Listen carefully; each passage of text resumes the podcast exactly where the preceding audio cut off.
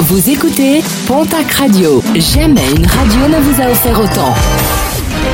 L'information locale à 9h, c'est sur Pontac Radio. Bonjour Jean-Marc Courage Sénac.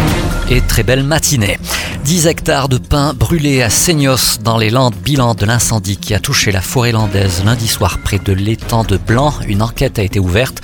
Les services de l'identification criminelle étaient hier sur site afin de déterminer l'origine de cet incendie qui a nécessité l'évacuation d'un restaurant et de plusieurs habitations.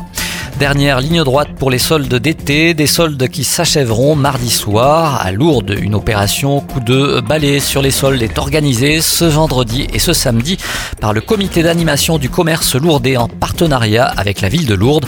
Rendez-vous est donné en centre-ville. Un mot de sport et de cyclisme avec l'édition 2020 de la route d'Occitanie qui s'est achevée hier. Une étape qui reliait Lectour dans le Gers à Rocamadour dans le Lot. Victoire d'étape pour le Français Benoît Confroy de l'équipe AG2R La Mondiale. Le Colombien Egan Bernal, vainqueur lundi au sommet du col de Béret dans les Hautes-Pyrénées, remporte lui l'épreuve finale.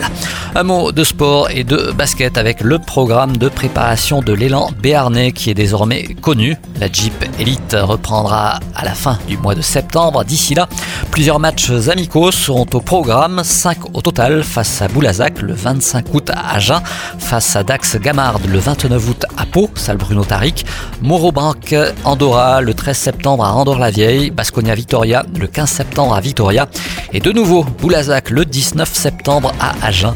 L'élan accueillera également au Palais des Sports de Pau la Summer League les 4 et 5 septembre prochains. Ce sera face aux équipes de Limoges, Boulazac et Poitiers. Et puis un rappel, une séance de ciné en plein air, la ville de Lourdes proposera ce vendredi à 22h sur la place du Champ commun la projection gratuite du film Bohemian Rhapsody qui retrace la vie de Freddie Mercury, le chanteur du groupe Queen.